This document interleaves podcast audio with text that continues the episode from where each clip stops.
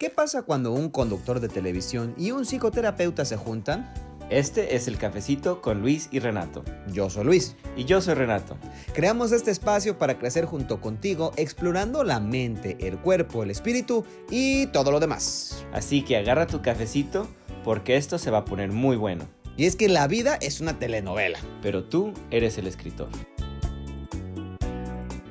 Hola, bienvenidos a El Cafecito con Luis y Renato. Están literalmente eh, entrando a nuestra intimidad, a nuestra casa. Esta es nuestra sala donde estamos transmitiendo, donde estamos eh, grabando este primer episodio de nuestro bebé, nuestro tercer bebé. que tenemos dos que son Pánfila y Maclovio, nuestros perros que por ahí a lo mejor escuchan o ven que andan aquí caminando. Y bueno, eh, estamos comenzando este proyecto. Eh, el día de hoy estamos invitándolos a, convertirse en parte de nuestra familia. Y pues eh, ahora sí que comenzamos diciéndoles por qué estamos aquí, qué es lo que queremos hacer y qué es lo que queremos lograr y, y cómo se nos ocurrió. A ver, pues. Y básicamente es lo que dice Luis, ¿verdad? Nuestra sala, Luis y yo tenemos muchas conversaciones muy padres ya sea aquí en nuestra sala o antes de dormir, cuando estamos a punto de dormirnos, es cuando crecemos más. Ah, y queríamos eso, queríamos que todo el mundo fuera partícipe de estas pláticas tan interesantes que, de crecimiento y, que nos ayuden a nosotros a crecer y a todo el mundo al que esté escuchando a, llegar a otro nivel, ya sea uh, emocional, psicológico, espiritual, uh, social, social, sexual. Sexual. ¿Cómo dice wealth en español? ¿Cómo? Wealth. Wealth. De como de riqueza. De riqueza, de, de todo, empoderamiento. empoderación. Porque somos chicos empoderados. y bueno, vamos a comenzar por el inicio. Eh, ¿Quiénes somos? Para empezar, bueno, Renato y yo somos una pareja gay, homosexual, salimos jotitos, como dije en la familia. Este, entonces, eh, somos una pareja gay, tenemos 10 años juntos. Em, yo soy presentador de televisión, productor, reportero, he trabajado en radio, eh, soy una de las, de las pocas figuras ah, a nivel nacional eh, de las personalidades de televisión que, que hablan abiertamente de su orientación sexual. Después vamos a platicar un poquito también sobre cómo logré llegar a, ese a ese momento y fue precisamente también una de las pláticas que, hemos tenido. Después platicaremos un poquito más de eso. Eh, como dije, bueno, trabajo en Despierta América, en uno de los shows matutinos, bueno, en el show matutino más visto de la televisión hispana aquí en Estados Unidos. Soy originario de Tepic, Nayarit, México. Eh, tengo viviendo en Los Ángeles como 12, 13 años. Mm, y, bueno, a ver, preséntate un poquito tú. Yo soy un dragón, no te creas. Yo soy, soy la pícara soñadora. No, soy Renato Pérez. Este, yo soy un psicoterapeuta este trabajo para un este este trabajo para una clínica donde soy el supervisor y manager donde superviso otros terapeutas y por las noches tengo mi propio consultorio donde veo mis pacientes y algo muy especial de mi práctica de, de, donde veo mis pacientes es que yo también soy abiertamente homosexual gay Ah, y eso me gusta mucho porque eh, puedo hablar de, de, la terapia y definitivamente atrae a las personas que se identifican ya con, con Latinx queer, que es lo que yo me enfoco. y me gusta mucho ese enfoque. Me, siento muy conectado con mis pacientes y se me hace como un paso que no necesitamos ni dar, ya es como abierto, ¿no? Y recientemente empecé también a dar clases en Pacific Oaks College, donde estoy también apoyando el crecimiento de otros terapeutas. Doy una clase, soy un adjunct professor de, una universidad. Bueno, comenzamos. ¿Qué? ¿Empiezas tú o empiezo yo? Diciendo, bueno. Em, hablo mucho y a veces hablo de más y a veces digo cosas que no debería decir. Y Renato me dice, cállate ya. Les voy a contar una anécdota súper simple. y, lo chistoso es que es de familia, porque yo siempre lo había notado en Luis hasta que conocí a su mamá. Dije, no mames, tu mamá y tú hablan exactamente igual. Entonces llego yo del trabajo y me dice, ¿cómo te fue? Y yo digo, bien. Y ya, fue todo. Luis me platica. Pues fíjate que fui a la tienda y en la tienda me encontré una señora y la señora traía unos zapatos rojos y la señora me dijo, le pregunté, ¿dónde están las fresas? Y me dijo, ah, están allá atrás. Entonces traje fresas.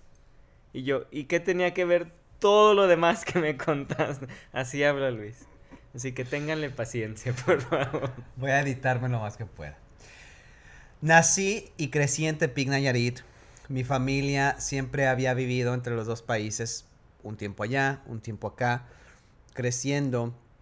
Eh, hubo una etapa difícil económicamente en mi familia y a los 18 años eh, me salí de mi casa, o sea, después de terminar la preparatoria, me vine a vivir a Tijuana, estudié en la universidad, soy licenciado en comunicación, egresado de la UABC, eh, después me vine a vivir a San Diego, después a Los Ángeles, siempre me, me, había, me ha encantado la tele, los medios, entonces desde los 11 años sabía que quería trabajar en televisión, desde los 18 me mantengo a mí mismo, Em, desde los 11 años cuando dije quiero trabajar en televisión comencé como que hacer mi caminito, mi caminito. Y trabajé en Univision Radio San Diego, después trabajé aquí en Los Ángeles en un show que se llama Piolín por la mañana. Y tengo casi 10 años trabajando como reportero y productor en Despierta América. Y ya. Me resumí. Wow, eso es todo. Pues yo nací en un pueblito que se llama Jalos Totitlán, en, los en el corazón de los Altos de Jalisco. Ah, es parte muy importante de, de, mí y de mi familia. y me vine a los... Tenía como 13 años cuando nos vinimos a Estados Unidos. Crecí en el norte de California, en Sacramento. Fui a la universidad. ¿Por qué te ríes? Porque eres Lady Bird. Literalmente soy Lady Bird. salí de Sacramento y me fui a la Universidad de Santa Cruz. Y agarré mi bachillerato, ¿cómo se dice? Licenciatura. Licenciatura en Community Studies, estudios comunitarios, enfocado en uh, Public Health, en salud pública. Y después me vine aquí a Los Ángeles, ya tengo aproximadamente 10 años viviendo aquí en Los Ángeles. Hice mi maestría, estudié uh, Social Work, so I'm a social worker, trabajador social en USC. Y aquí fue donde conocí a Luis. Y Ahora sí, viene la plática buena. Bienvenidos a la sala. Luis, ¿cuál es tu misión de vida? Sabes que por muchos años eh, he estado tratando de, encontrar, ok, ¿qué es lo que, es lo que tengo que hacer en, el, mundo? ¿Por qué estoy aquí? ¿Qué es lo que debo hacer? ¿Qué es lo que, cómo debo proceder? ¿A quién debo ayudar? ¿Sabes? Como que tratar de, de entrar en esta, en esta introspectiva y, esperar el momento como que me caiga el 20, ¿no? Tengo muchos años meditando, em, tengo mucho tiempo eh, en este camino del self-help, de, poder crecer emocional, espiritualmente. Eh, paréntesis, este, tengo yendo a terapia desde que tenía 8 años, después les voy a decir por qué. Em, tengo yendo a grupos de neuróticos anónimos, etcétera, etcétera. Entonces tengo mucho, muchas millas recorridas en esto. Y hace poco en una de, las meditaciones finalmente me cayó el 20 y mi misión en la vida es ser feliz. Punto. Me hacen feliz distintas cosas, pero mi misión en la vida es ser feliz.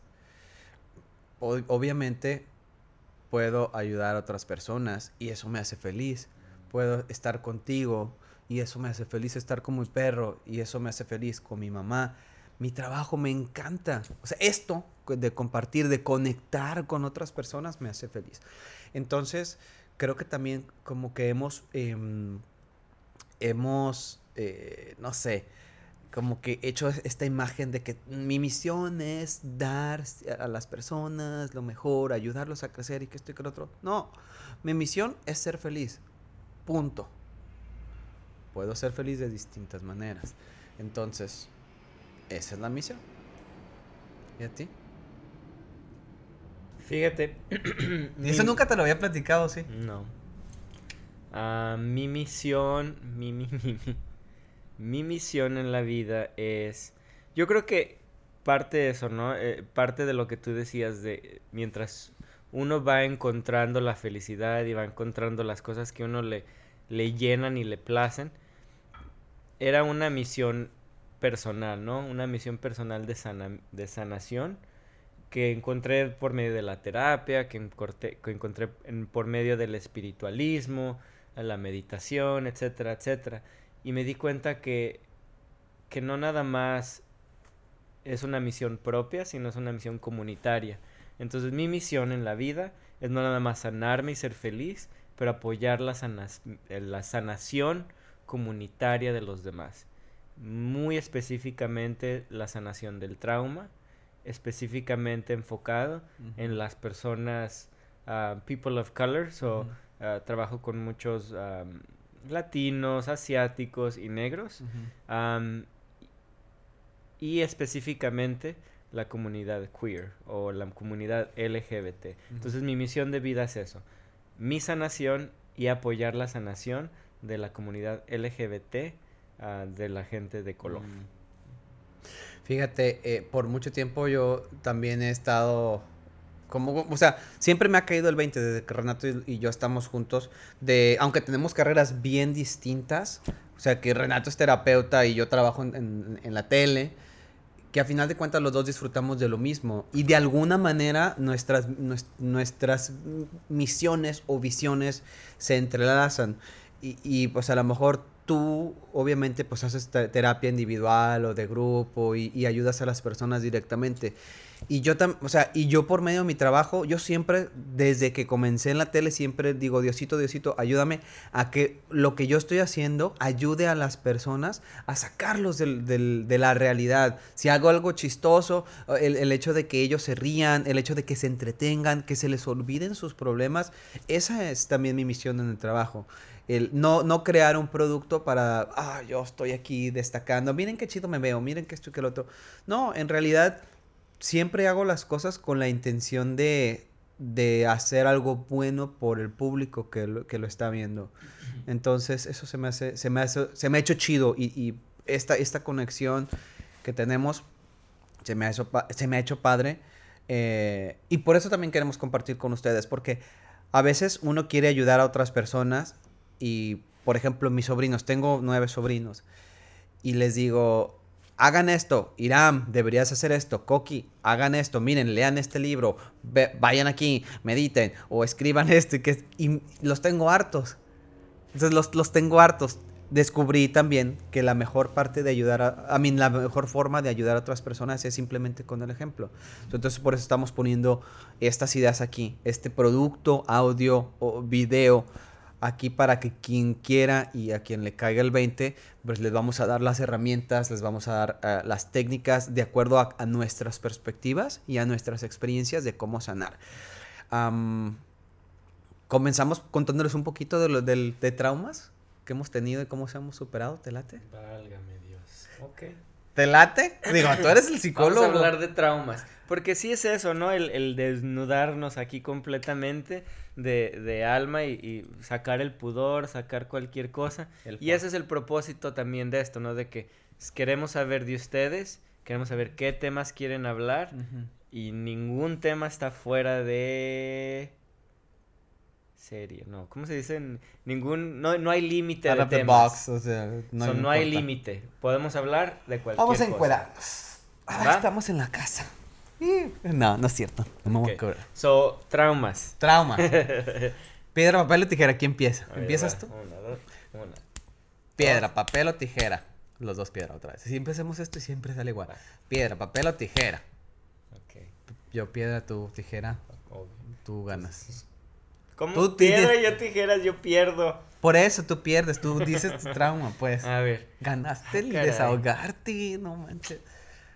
Uno de cuando estabas chiquito cuando yo estaba chiquito. O bueno, ya de grande. Ay, ahora resulta que no tienes trauma, no, Bueno, yo tengo ya. yo voy a No, espérate. A ver, uno de mis traumas más grandes de vida. Yo creo que. Fíjate que. No, no sé. Estoy ¿Ves? tratando Te de dije que yo empezaba porque yo tengo muchos. A ver, pues, empieza. Porque mira, yo estaba platicando. Déjame hablar. Ah, ya platica. A ver, pues, ¿tienes un trauma o no? platica. Sí, porque Ya sea un platica. trauma, bueno. Ya platica. Di un trauma, Di un güey. trauma. Yo, Ya di un estás trauma. haciendo quedar en vergüenza enfrente de la gente. Ya, Di un pues. trauma, pues. Ah, estoy tratando de pensar traumas. Pues no que ya tenías un trauma, Renato. No, no tengo. Es que ya están todos superados. Ay, no mames. Pues sí, pero no importa que. Ya, pues ahí va. A ver. Ah, yo creo que. Ah, ya, ya, ya. Uno de mis traumas más grandes de mi vida fue cuando me llevaron al kinder y no llegaban por mí y me sentí abandonado y, y lloré. y te quedaste traumado toda la vida y ¿Ven sientes un cómo hablo abandono. yo? Eso, así hablo. o sea, No, no, o sea, sí, sí, esa experiencia la hemos pasado muchos. Ahí está. Pero, por ejemplo, fue un trauma tan cabrón que cuando te, te marcó tanto que cuando estás tú solo en la casa se te figura que nadie va a regresar y te vas a quedar solo y que tus amigos y tu familia y yo te vamos a dejar. Mm. Entonces no es un trauma, es una experiencia así a ver, de pues tú platica un trauma que te haya marcado. Uno cabrón. Un trauma que te haya marcado por muchos años. Bueno, un trauma cabrón que tengo yo, y, y, pues no es un secreto en mi familia, lo voy a compartir aquí, es que yo soy hijo de un adicto, que mi papá eh, era alcohólico. Entonces, eh, pues hay muchísimas, muchísimas situaciones que nos tocó que vivir, pasar. Y, y quizá, bueno, quien sea hijo de alguien con adicciones, no solamente alcohol, eh, puede ser juego, puede ser eh, drogas, o, pues hay miles de adicciones, ¿no? Entenderán que pues es bien difícil cuando eres niño, que no, no entiendes.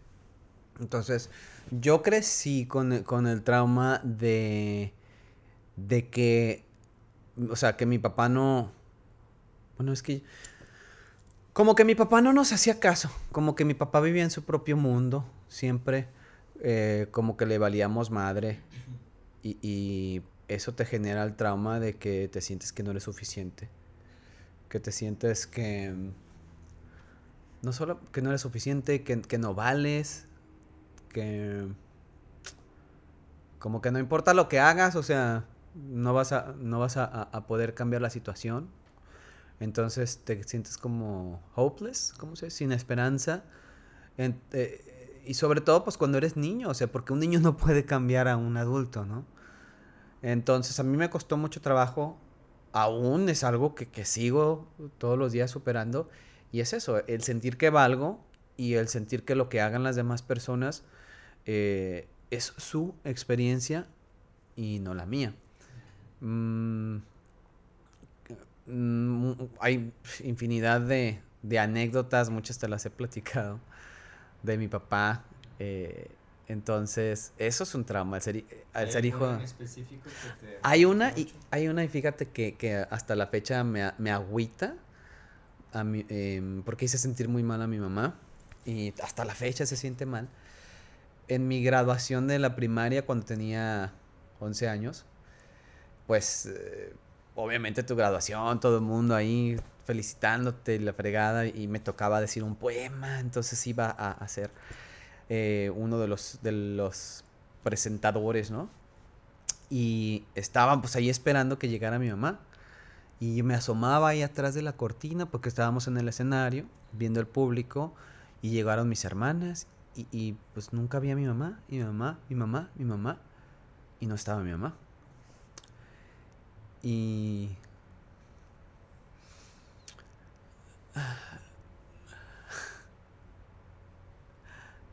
¿Ves que es trauma? Pero está bien. Entonces, Aquí estamos. eh, les, les pregunté dónde está mi mamá.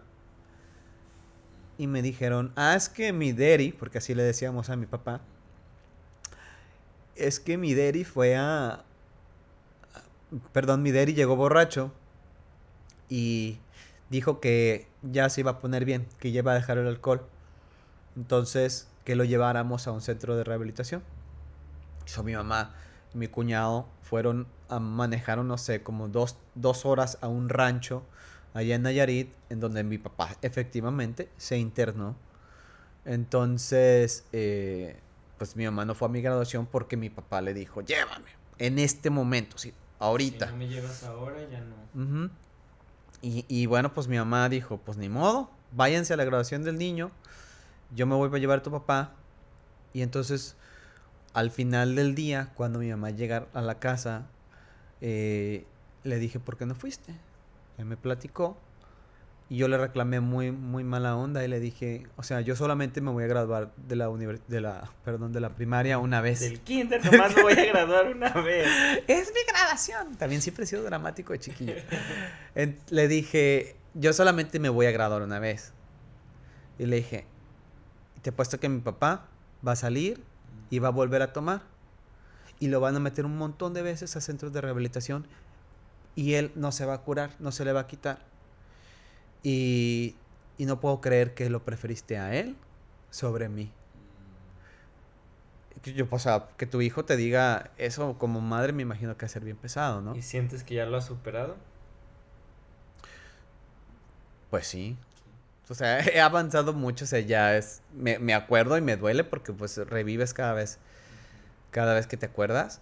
Eh, sí, o sea, tuve la oportunidad después con los años, o sea, hay miles de anécdotas, ¿no? Como es el, día que empeñó mi bici, cuando quemó el arbolito de Navidad, cuando lo metieron a la cárcel dos veces seguidas.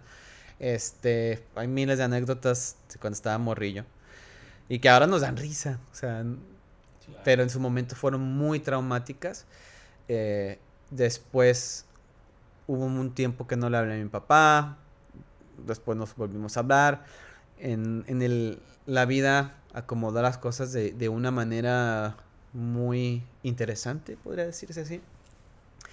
De manera en que cuando mi papá se hizo viejo, completamente dependiente, yo fui quien se hizo cargo de él. Y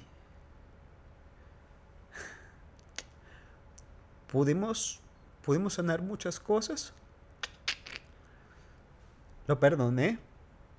Él me perdonó. Y, pudimos tener una relación más cercana a sus últimos años. Mi familia, toda mi familia está en México, entonces yo estoy, yo soy el único aquí en Los Ángeles. Tú, sabes, mi papá ya como era completamente dependiente, estuvo en un nursing home, literal, next door, o sea, el edificio de un lado de donde vivía, en el apartamento en Silver Lake. Y este, pues lo íbamos a visitar. Y obviamente tú lo conociste, tuviste la oportunidad de, platicar mucho con él también. Y la última persona que mi papá vio cuando, antes de fallecer, fui yo. Y fue, para mí, yo siento que fue un regalo de la vida el poder haber como que hecho todo este círculo tan cabrón. Y ahora, cuando recuerdo a mi papá, yo lo recuerdo con mucho gusto. O sea, te lo juro que hablo con él y, que de verdad lo quiero. Y estos recuerdos, pues fueron dolorosos y, y gachos en su momento.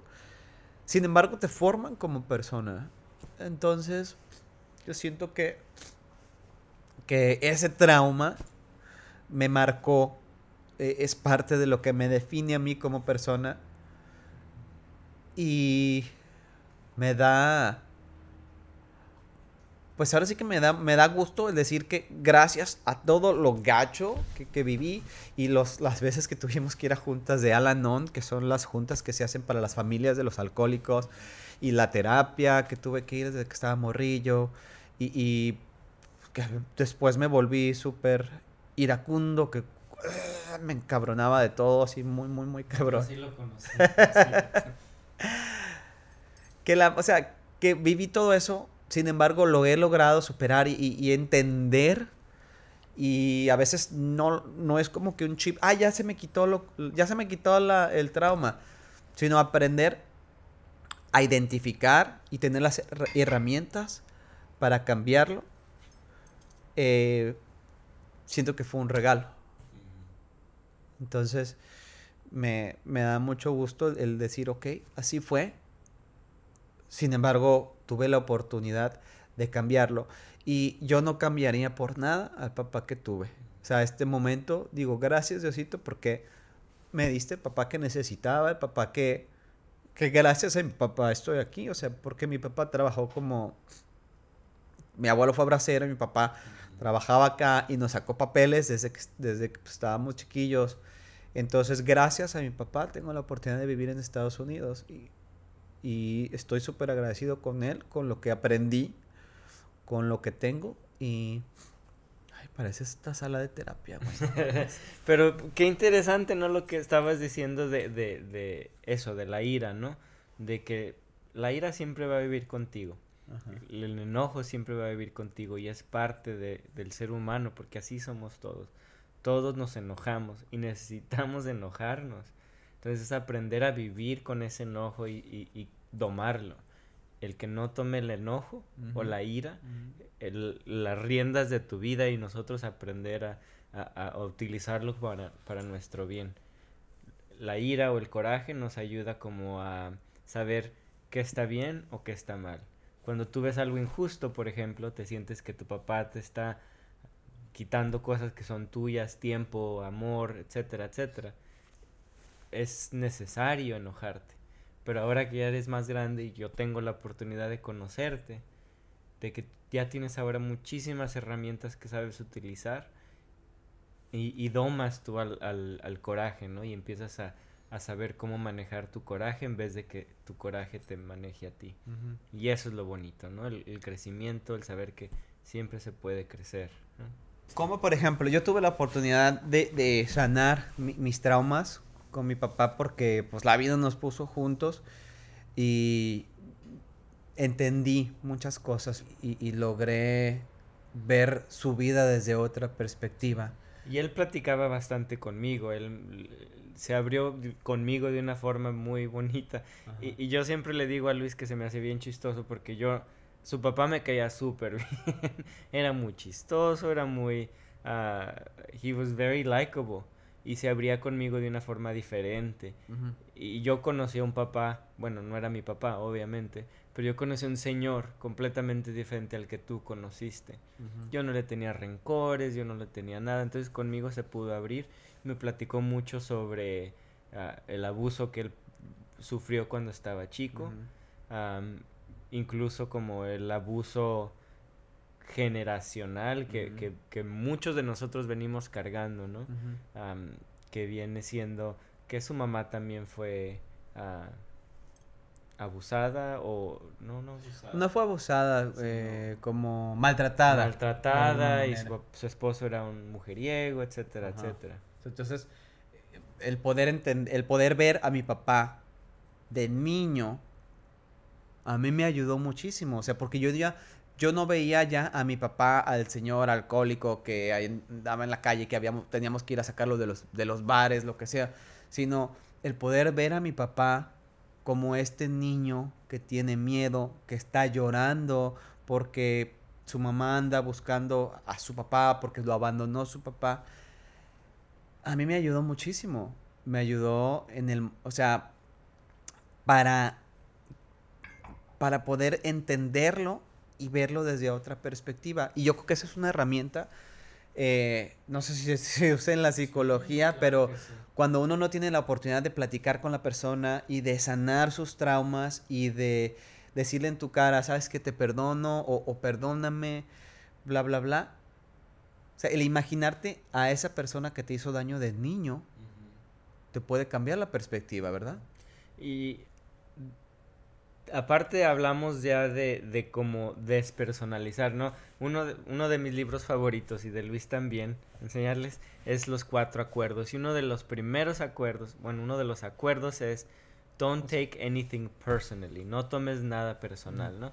Entonces cuando hablamos de, de lo, nuestros papás que nos hicieron daño, y lo empezamos a regresar y darnos cuenta que ellos sufrieron, entonces te das cuenta, ah, caray, no me están haciendo sufrir porque son malos y son unos cabrones y me odian y me odian a mí o yo no valgo como persona.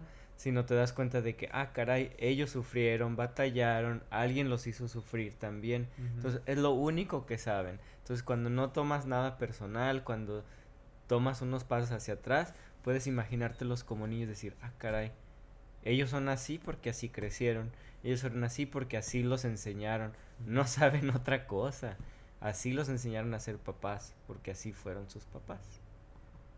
Qué interesante, fíjate. Fíjate. O sea, tú lo sabes en teoría y yo en práctica. ¡Ay, qué a gusto, güey! Yo sé...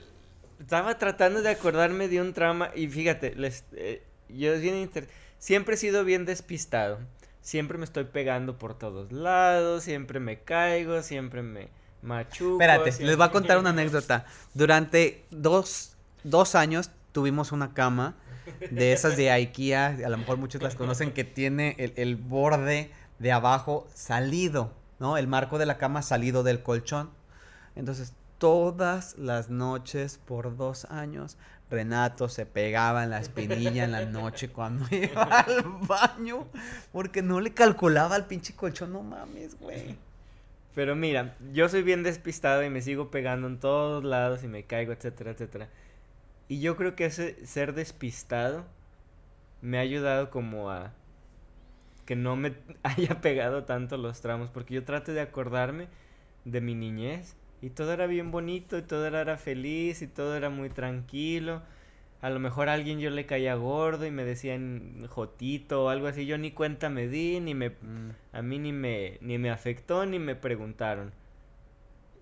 O que mis primos decían malas cosas de mí o que yo les caía gordo, etcétera, etcétera. Ni cuenta me di. Pero yo creo que tiene que ver mucho con ese despiste, como soy tan... Luis me pregunta, ¿en qué estás pensando? Y la verdad, en nada. La verdad no estoy pensando en nada. La verdad estoy viendo los arbolitos, o me quedo viendo a la planta, o me quedo viendo lo que sea. Y eso me ha ayudado, yo creo, a, a, vivir una vida más tranquila. De ser un niño despistado. Me ha mm. ayudado a no, a no cargar con muchas cosas. Porque igual, ¿no? Yo también yo me acuerdo que mis traumas yo creo que empezaron a ser ya como de adolescente, cuando empecé a, darme cuenta de que, ah, cabrón, soy gay y mis papás son súper católicos. Súper. Súper católicos. Somos de, de los altos de Jalisco. ahí fue la, ¿cómo se llama? La, guerra, de los cristeros. Entonces, es, el catolicismo está engreído en mi familia. Entonces yo sabía que iba a ser algo que íbamos a batallar bastante y así fue. Pero yo creo que empezó ya después, una vez que yo entendí que no iba a haber forma de que yo me escondiera de esta realidad que es mi identidad sexual.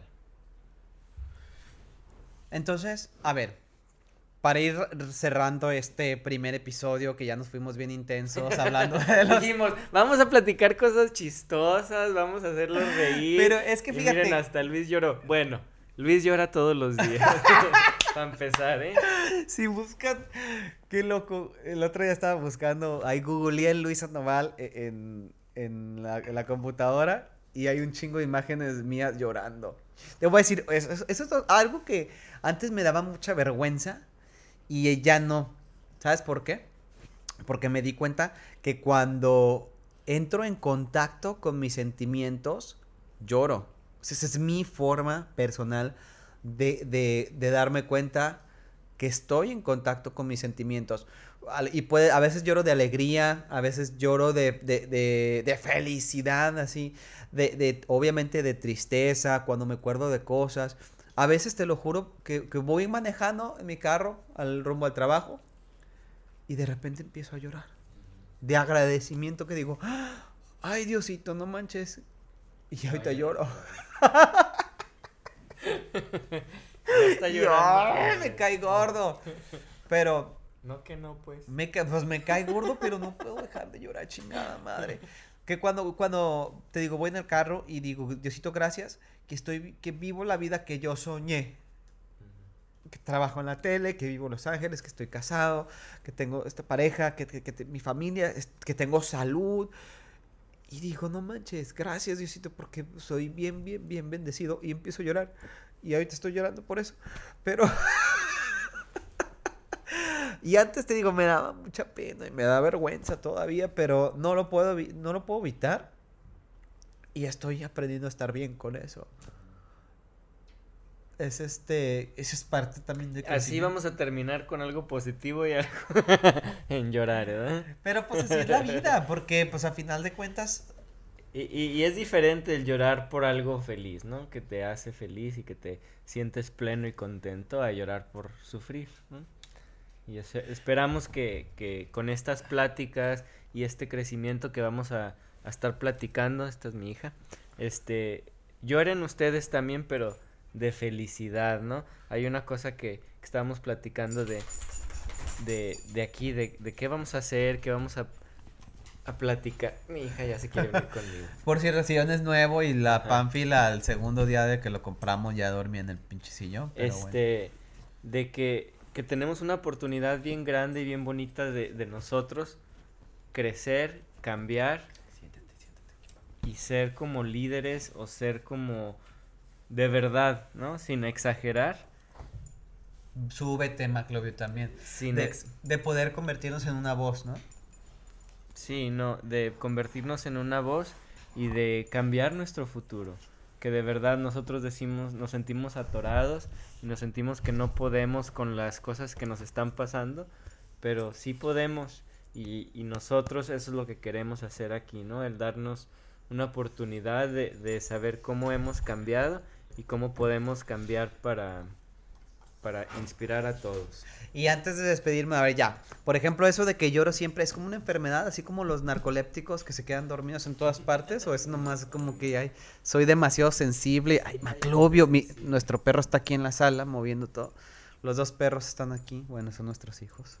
Este, hay gente demasiado sensible que llora po- por, todo, así como que- o es nomás soy yo que, ay, qué No, exagerado. sí. Hay gente que es, que, que llora, que es más sensible y hay gente que es más vulnerable a los sentimientos. No tiene nada de malo. Bueno, we have to em- embrace it. Tenemos que abrazarlo. Bueno, los dejo porque voy a llorar. Aquí, casos de la vida real. Acompáñame a ver este triste y ahí se me salió. A Sorry. ver a Luis llorar. Se me- Solo, solo, toda la nariz, disculpen ustedes, el glamour jamás ha existido en esta casa. Este, bueno, esperamos que les haya gustado. Miren qué a gusto está Pamela. Bueno, Pánfila. Pánfila. Nuestra perrita aquí acostada en el sillón, ella le vale madre el mundo. Ay, qué hermosa. Los animales son muy, este, como maestros, ¿verdad? Nos Ah, enseñan. yo siempre digo que los perritos nos han enseñado una de las lecciones más grandes de vida. Y esas son, ah, ya sé que quieren, no han quieren comido. Bueno, los perritos son, nos han enseñado una de las lecciones más grandes de vida, que es el estar presentes. Nosotros nos podemos ir por todo el día y regresamos, y cuando regresamos ellos les da una felicidad de encontrarnos. Nos dicen, tú estás aquí, yo estoy aquí, qué chingón, hay que, let's have a party. Y se ponen felices y mueven la cola. Así hay que ser nosotros. Que se nos olvide todo lo que pasó en el pasado, todo lo que viene en el futuro, no importa. Estás tú aquí, yo estoy aquí, let's have a party. Hay que ser felices. Y ustedes están aquí también. Los invitamos a que nos sigan acompañando a través de este nuevo proyecto. Eh, ya compartimos algo con ustedes. También síganos en las redes sociales. Ahí díganos de qué quieren platicar, qué temas quieren explorar. Vamos a, a- tener invitados también. Ya tenemos por ahí algunos que otros eh, en la lista. Así es que bueno, muchas gracias por habernos acompañado. Voy a, yo voy a seguir llorando, pues ya me vale madre, ya, me vale madre del mundo. Por ahí les voy a dejar un video, un collage de las veces que he llorado en televisión nacional. Son unas cuantas. Y pues ya, acuérdense que la vida es una novela, pero lo más chido es que nosotros somos los escritores. ¿Va? Thank you por estar con nosotros. Nos vemos la próxima semana. Adiós. Cuídense. Ay, qué hermosa estás, Pam. Ay, me lamió el ojo, güey, no mames. Me... ¿Estás llorando? Cállate. no, ya no estoy llorando, güey. No estoy llorando.